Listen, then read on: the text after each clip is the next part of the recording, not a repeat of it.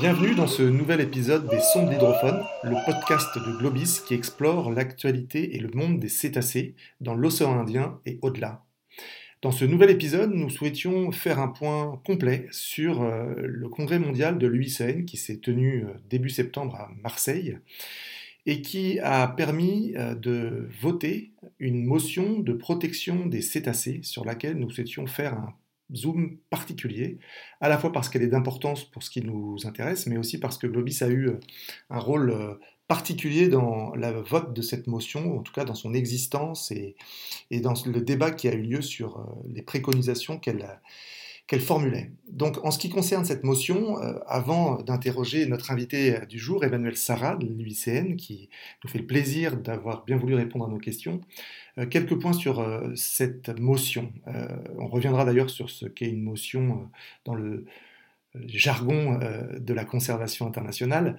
Mais en ce qui concerne donc ce texte qui a été voté par un certain nombre d'États, et majorité d'entre ceux qui participent à l'UICN, figurait euh, une forme euh, d'alerte sur le fait que malgré l'existence d'accords, d'outils, de zones de protection de par le monde, un certain nombre de cétacés étaient déjà et toujours menacés au niveau régional et local par des activités anthropiques en raison notamment de la persistance d'impacts majeurs qui sont dus aux captures accidentelles dans des engins de pêche actifs, euh, dans des collisions avec des navires, euh, par exemple liées à la pollution sonore sous-marine, enfin, toutes ces menaces anthropiques qui sont euh, grandement à risque pour les cétacés, sans bien sûr parler de la perte des habitats, de la surpêche ou encore du réchauffement climatique. Ce texte donc rappelait l'existence de ces menaces anthropiques et l'existence de textes censés y remédier, mais euh, notait que ben, globalement c'était insuffisant. Donc l'idée c'était de préconiser des nouvelles mesures qui permettent de renforcer la protection des mammifères marins à partir d'un certain nombre de dispositions euh, qui étaient égrenées euh, dans différents points qui ponctuaient cette motion, ce texte. parmi ces points, et c'est bien de les noter parce que l'interview ne permettra pas forcément de les distinguer tous, le premier, c'était évidemment d'identifier les, zones et les régions marines à fort enjeu de conservation pour les mammifères marins, les secteurs de reproduction, par exemple comme à La Réunion, ou d'alimentation comme en Antarctique, mais également les zones de migration ou de repos qui présentent un haut niveau d'activité humaine et qui sont potentiellement nuisibles pour les cétacés. Euh, partant de ces constats, la volonté de renforcer les accords et les engagements déjà existants dans ces zones, voire de créer de nouveaux accords s'ils étaient insuffisants, la volonté de doter ces plans d'action opérationnels qui en découlaient euh, de moyens financiers, humains, logistiques à la hauteur des enjeux identifiés. Le fait également qu'il fallait euh, s'appuyer sur les mesures d'atténuation les plus efficaces et sur les initiatives de conservation et de protection qui avaient fait leurs preuves, comme par exemple les, aires marines protégées ou, les zones importantes pour les mammifères marins. Euh, l'idée, bien entendu, d'identifier des organismes scientifiques compétents en les soutenant dans les programmes de recherche et d'échange de connaissances qui permettent de répondre à ces problématiques. Euh, d'y associer bien sûr les gestionnaires de ces zones, qui ne sont pas toujours des scientifiques, et puis bien sûr d'exhorter euh, in fine les États et les organisations régionales de gestion des pêches à mettre en place des mesures d'atténuation afin de réduire drastiquement les prises accessoires, principale cause de mortalité non naturelle des cétacés. Donc voilà, il était quand même pointé des choses assez euh, euh, précises dans ce texte, cette motion, et on va voir avec Emmanuel comment tout ça a été euh, entendu déjà, débattu et accepté lors de cette motion importante pour le sujet qui nous préoccupe et sur lequel donc Emmanuel nous fait le plaisir de nous faire un petit zoom. Bonjour Emmanuel. Bonjour Jean-Marc. Merci d'avoir accepté de participer à ce nouvel épisode du podcast de Globis qui s'appelle Les sons de l'hydrophone et qu'on a lancé depuis maintenant plusieurs mois. Euh, dans cet épisode, on, a souhaité faire le bilan du Congrès mondial pour la nature qui s'est tenu à Marseille début septembre 2021 et plus particulièrement faire un zoom sur ce qui concerne euh, la protection des cétacés en revenant sur certaines des avancées qui ont pu, ou pas d'ailleurs, y être faites. Et on voulait vraiment avoir ton, ton avis là-dessus et, ta lecture de cet événement. Mais avant de rentrer dans, le vif du sujet, peux-tu nous rappeler euh, ce qu'est l'UICN, pour ceux qui ne le sauraient pas, et quelles y sont tes fonctions? Alors, l'Union internationale pour la conservation de la nature, donc euh, l'UICN, en fait, c'est un réseau euh, d'experts et d'organismes et de structures qui œuvrent pour la, conservation de la nature. Donc, au niveau français, on a un, un, comité, le comité français de l'UICN, Et donc, c'est le réseau de ces organismes pour, pour la France. Donc, en fait, on, regroupe plusieurs structures et organismes diverses au sein de, notre comité. Donc, on a par exemple deux ministères, on a aussi des établissements publics, des ONG, et on repose aussi sur un réseau de 250 experts qui apportent des enjeux et des expertises sur la conservation de la nature en France. Et donc, en fait, le comité français de l'UICN sert de, plateforme de, dialogue, d'expertise et d'action sur les enjeux de la biodiversité au niveau français. Et donc moi, plus particulièrement, je travaille au sein du programme Espèces, qui comporte deux grands volets. Un volet sur les espèces menacées, avec l'élaboration des listes rouges, par exemple, et un autre volet sur les espèces exotiques envahissantes, qui, sont une pression importante qui s'exerce sur la biodiversité. Donc mon rôle, c'est d'appuyer le, programme espèces et je, coordonne aussi un centre de ressources sur les espèces exotiques envahissantes. Et durant ce congrès marseillais, tu as eu un rôle un peu spécifique, je crois, euh, à jouer. Euh, toute cette communauté de la conservation de la nature était réunie pendant ce congrès mondial.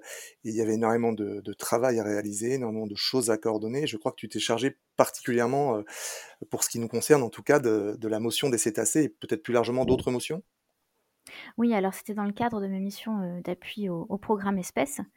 donc effectivement, on, a préparé le, congrès mondial avec nos experts et, nos différentes commissions bah, plusieurs années avant, la tenue de cet événement.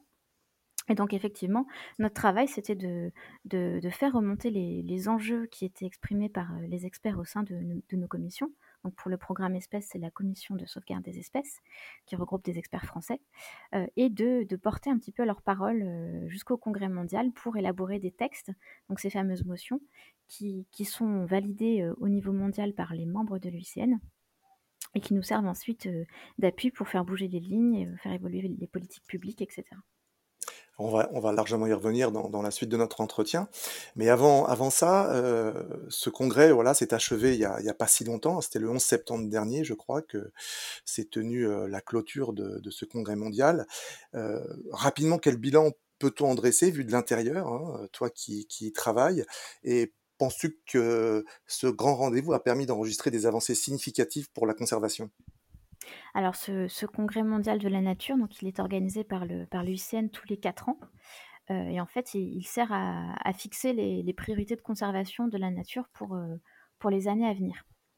Donc il y a une prise de décision, un certain nombre de décisions qui ont été votées et discutées à Marseille, qui vont en fait orienter, euh, les actions futures pour préserver la biodiversité. Donc en fait, ce congrès mondial, il prépare d'autres temps importants pour la biodiversité, ce sont les COP, et notamment la COP biodiversité qui va être organisée en Chine cette année. Donc le, congrès prépare vraiment et oriente ce qui va être discuté dans, dans ces COP ça, c'est particulièrement le, la fonction ou le rôle des, des fameuses motions hein, que, qui ont été débattues, qui ont été parfois euh, euh discutées donc euh, âprement entre les membres. Il y en a eu 137, je crois. C'est donc celles-ci qui vont derrière servir à orienter, à donner des guidelines, comme on dit, des, des, des, directives pour les États. C'est bien ça? Oui, c'est ça. Alors en fait, il y a 148 résolutions et recommandations donc, qui ont été adoptées il y en a 39 qui ont été débattus pendant le congrès à Marseille. Il y en a 109 qui avaient été préparés euh, au préalable et qui ont été euh, votés électroniquement avant le congrès. Donc ces résolutions, en fait, elles sont, elles sont adoptées par, par les... Il y a plus de 1500 membres de l'UICN qui ont donc regardé ces documents, qui ont pu les amender, les discuter et qui les ont votés par voie électronique et, pendant le congrès mondial. Donc finalement, c'est une sorte de, stratégie mondiale des acteurs de la conservation qui a été euh, entérinée et qui doit maintenant euh, servir euh, aux, organisations internationales pour prendre des décisions qui, comptent et qui pèsent. C'est bien ça C'est ça, tout à fait. Donc en fait, comme ces, motions, elles sont discutées, elles sont votées, il y, a, un processus démocratique hein, et ça donne donc des grandes orientations et les membres du l'UICN soutiennent ces motions. Donc ça donne un cap et des directions au niveau mondial en termes d'enjeux et d'actions à mener en faveur de la biodiversité. Alors, parmi ces motions, il y en a une qui nous intéresse euh, tout particulièrement, la motion 118, puisque elle concernait particulièrement les mammifères marins. Son titre était Renforcer la protection des mammifères marins par la coopération régionale. Et on a eu un, un certain rôle à y jouer euh, chez Globis. Peux-tu euh, nous, rappeler quelle, a été la genèse de, cette motion, comment elle a été euh, conçue, par qui elle a été portée, quelle a été un peu son histoire durant cette phase préalable au Congrès et pendant le Congrès, et, comment finalement elle a été, appréciée et, éventuellement votée par les États membres? Oui, alors, le travail du comité français de l'UICN pour préparer ce congrès mondial, c'était justement de mobiliser ses membres et ses experts pour faire émerger des motions.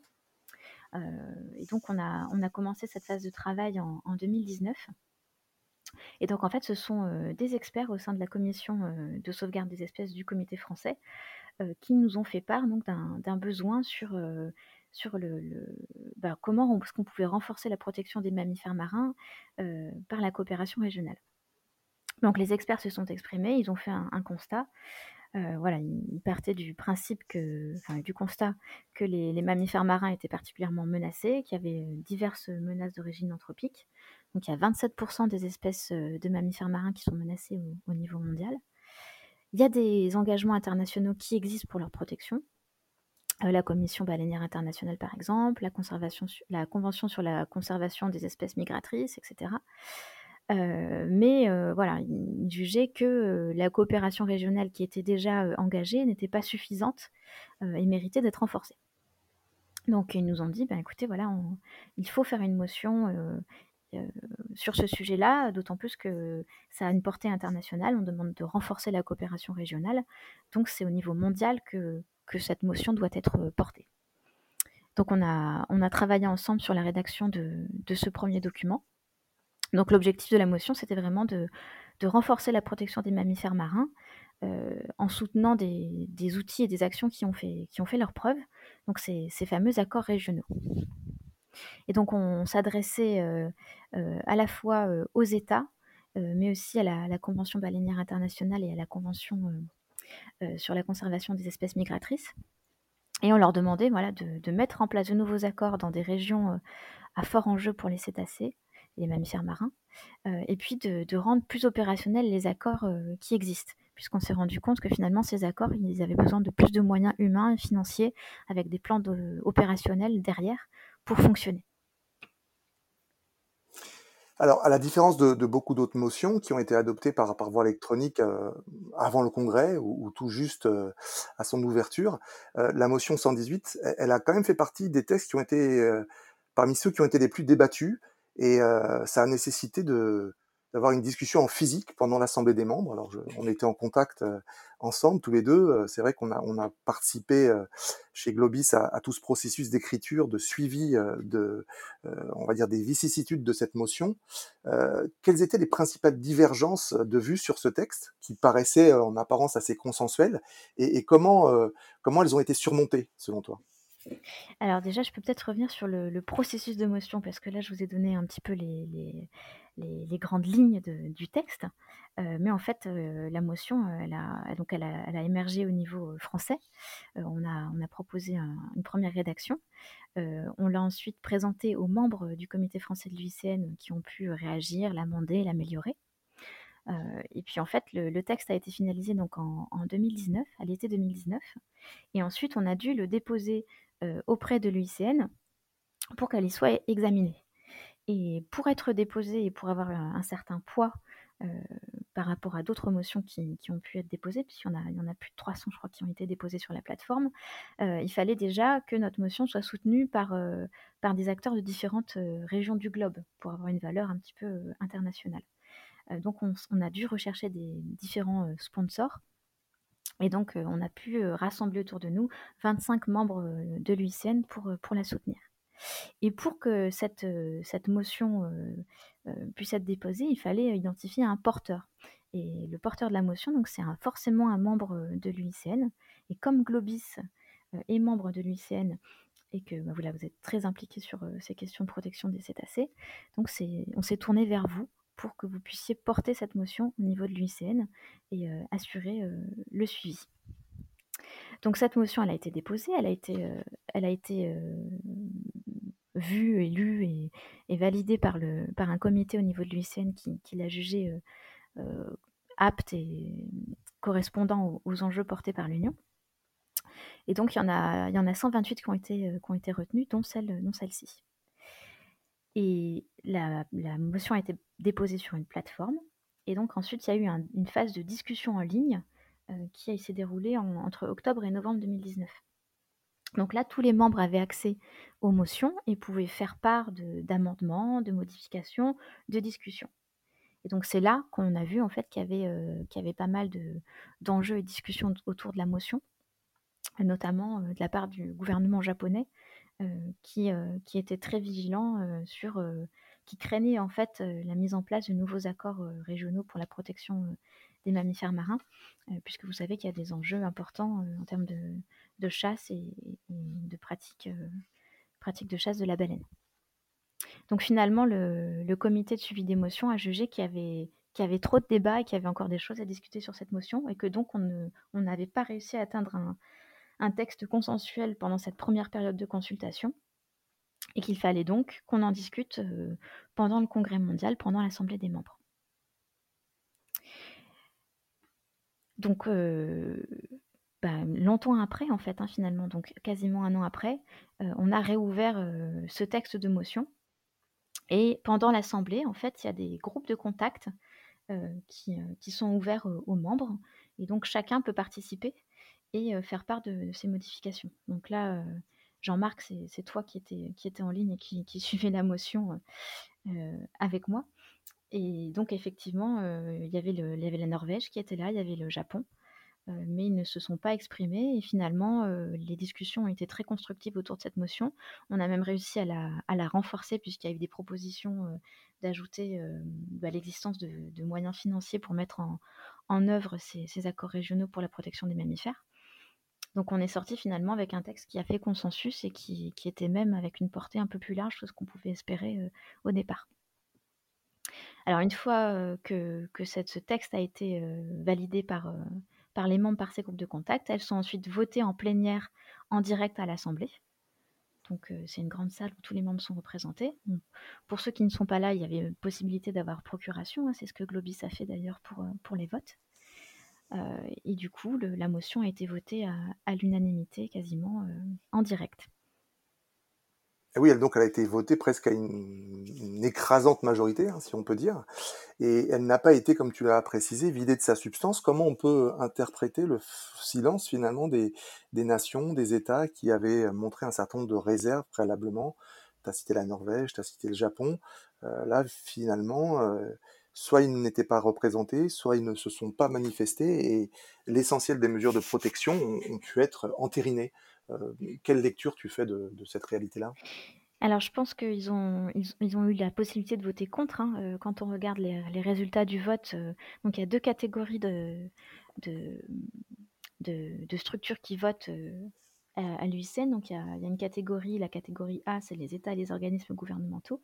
Et il y a une autre catégorie, donc c'est les ONG et les peuples autochtones. Et donc, si on regarde les États, si on regarde le détail du vote, il y a quand même quatre États qui ont voté contre. Alors peut-être qu'on ne connaît pas les, bulletins, mais peut-être que le Japon et la Norvège se sont exprimés à ce moment-là. Mais on a eu sinon 96% d'autres États qui ont voté pour. D'accord. Ouais, c'est quand même, c'est quand même un beau score, si j'ose dire. Mais par contre, maintenant que, cette motion a été votée, euh, qu'elle a même été renforcée durant ce, ce processus consultatif, euh, quel sera son effet? Est-ce qu'on peut craindre que ce soit une simple déclaration d'intention, puisqu'elle n'est pas véritablement contraignante, si j'ai bien compris, ou est-ce qu'on peut considérer qu'elle a été suffisamment consensuelle, soutenue, pour qu'elle s'impose de facto aux États et qu'ils soient d'une certaine façon dans l'obligation de la transposer dans leurs accords régionaux dans lesquels ils sont, ils sont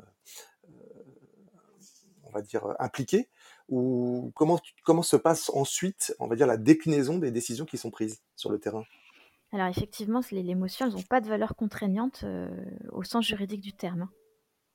Mais par contre, comme elles sont, elles, sont votées et elles font consensus au sein de cette communauté internationale là, pour, en faveur de la biodiversité, elles servent vraiment d'orientation et c'est des, cadres d'action qui sont en fait proposés aux pouvoirs publics qui, sont, qui vont travailler sur la mise en place de mesures pour protéger la biodiversité. Donc il y a quand même une, une certaine autorité morale qui est acquise par l'UICN, par, par sa constitution, par son principe démocratique de vote de ces textes qui leur donne une grande visibilité euh, et qui les rendent légitimes. Donc ces motions-là, il faut vraiment les voir comme, euh, comme, comme catalyseurs, elles servent d'impulsion, euh, elles reflètent vraiment les enjeux mondiaux au niveau mondial, les enjeux, pardon, les enjeux biodiversité au niveau mondial, et donc de fait, elles révèlent une, une préoccupation forte des acteurs.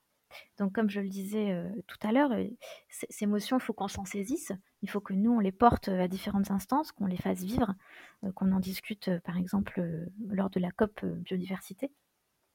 Et après, c'est à chacun de nous de s'en saisir pour les rendre opérationnels, c'est-à-dire en parler, les citer dans nos échanges, dans les discussions qu'on peut avoir avec les, les, ministères, les différents établissements publics qui sont en charge de la protection des mammifères marins. Euh, il faut qu'on s'appuie dessus pour, euh, pour, faire bouger les lignes, améliorer la réglementation. Euh, je pense par exemple aux, mesures à prendre pour éviter les, les, captures accidentelles de cétacés, de mammifères marins, de dauphins, là notamment dans le golfe de Gascogne. Voilà, il faut s'appuyer sur, sur ces textes pour, pour faire bouger les, les lignes.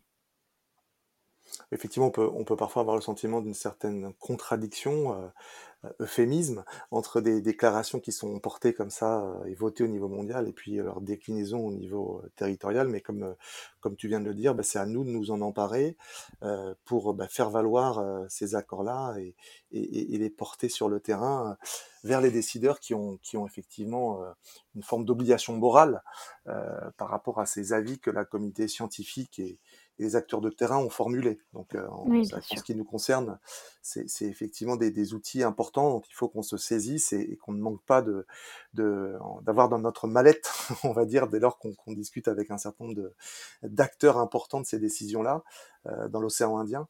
Donc, euh, bah, on, a vu ça effectivement comme, un, comme, un, comme une avancée, une avancée importante, mais, mais je dirais tout reste maintenant à faire, ou en tout cas, euh, il faut qu'on pousse tous ensemble pour que, pour que ça ait des effets, euh, des effets très concrets. Est-ce que tu penses que, que euh, la prochaine COP, biodiversité hein, qui aura lieu en Chine euh, va donner une, un prolongement à chacune de ces motions et en particulier à celle qui nous intéresse. Est-ce qu'il y a des, on va dire une sorte de, de, droit de suite qui est mis en œuvre par rapport à, à ce qui a été décidé euh, pendant le Congrès mondial? Alors la, la, France et le, comité français de Lucienne va, va, va, rester actif justement pour porter les résultats du Congrès mondial et pour porter les, les motions qui, qui étaient euh, à l'origine portée par des membres français. on va être présent euh, aux différentes étapes de la COP euh, pour faire parvenir euh, ces, motions et essayer de faire en sorte qu'elles puissent intégrer ben, le, cadre, le cadre post-2020 et vers 2030 de la, de la CDB. Donc ça sera à nous tous ensemble de faire en sorte que ces textes soient un petit peu traduits dans, dans, les décisions qui seront prises par la, par la Convention sur la diversité biologique. Et pour revenir à, ces motions et l'impulsion qu'elles donnent, un, exemple concret d'aboutissement d'une motion, c'est par exemple c'est la, création de la, Convention de Washington sur le, commerce d'animaux sauvages, la CITES. La fameuse CITES, en fait, elle, a été initialement proposée par les membres de l'UCN sous forme de motion. Donc, à nous de nous saisir de, ces textes-là pour leur donner une valeur concrète et, euh, voire réglementaire et juridique, et juridique pardon, euh, comme ça a été le cas pour la CITES. Eh bien, on y veillera.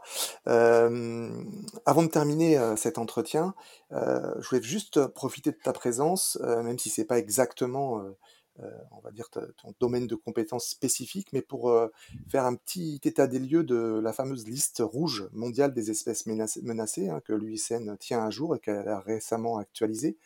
Euh, pour savoir si tu avais quelques infos euh, à nous donner concernant les espèces de cétacés, euh, leur degré, on va dire, de, de, de, menaces qui pèsent sur elles, s'il y a des bonnes et des mauvaises nouvelles qu'il faudrait voilà, porter la connaissance du public.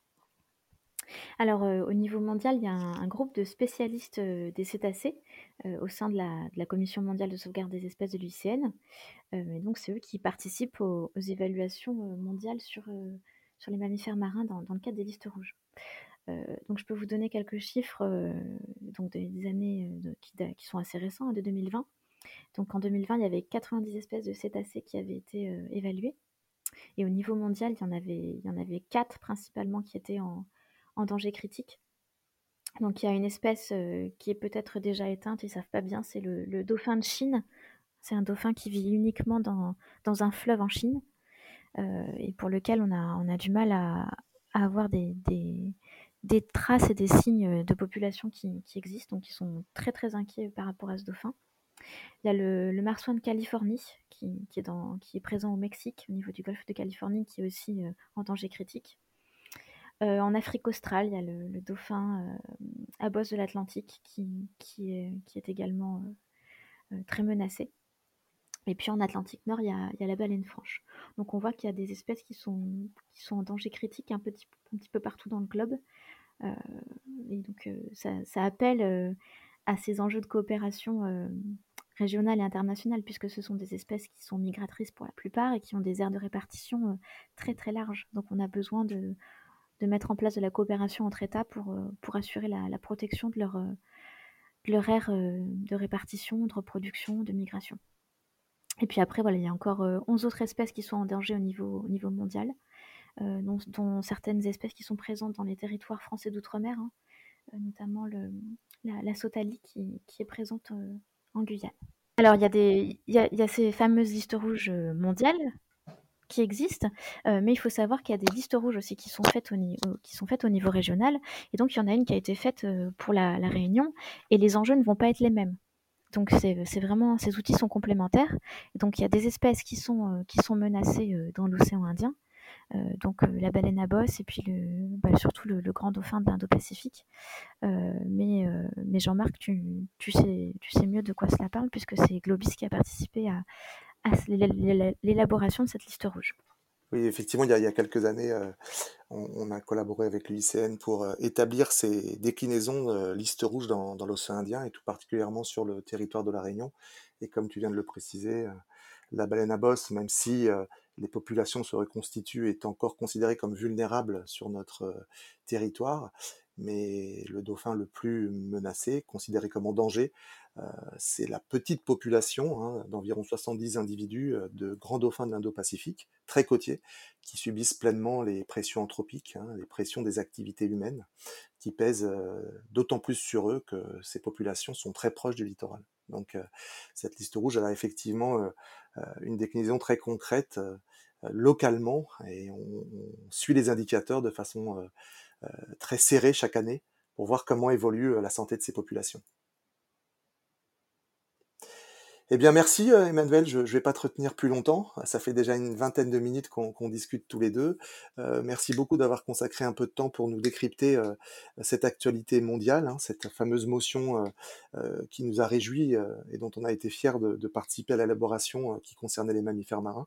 On a bien compris qu'il fallait qu'on pousse tous ensemble pour qu'elle ait, qu'elle se concrétise dans les dans les mois, dans les années qui viennent en mettant la pression, heu, sur les États, sur les décideurs locaux. Heu, en tout cas, c'est le rôle qu'on qu'on endossera, en ce qui concerne Globis et puis on est à disposition de l'UICN pour continuer à avancer sur ces sujets. Merci encore beaucoup du rôle que tu as eu sur, sur ce thème avec nous et puis à la prochaine Emmanuel. Merci beaucoup Jean-Marc, à bientôt.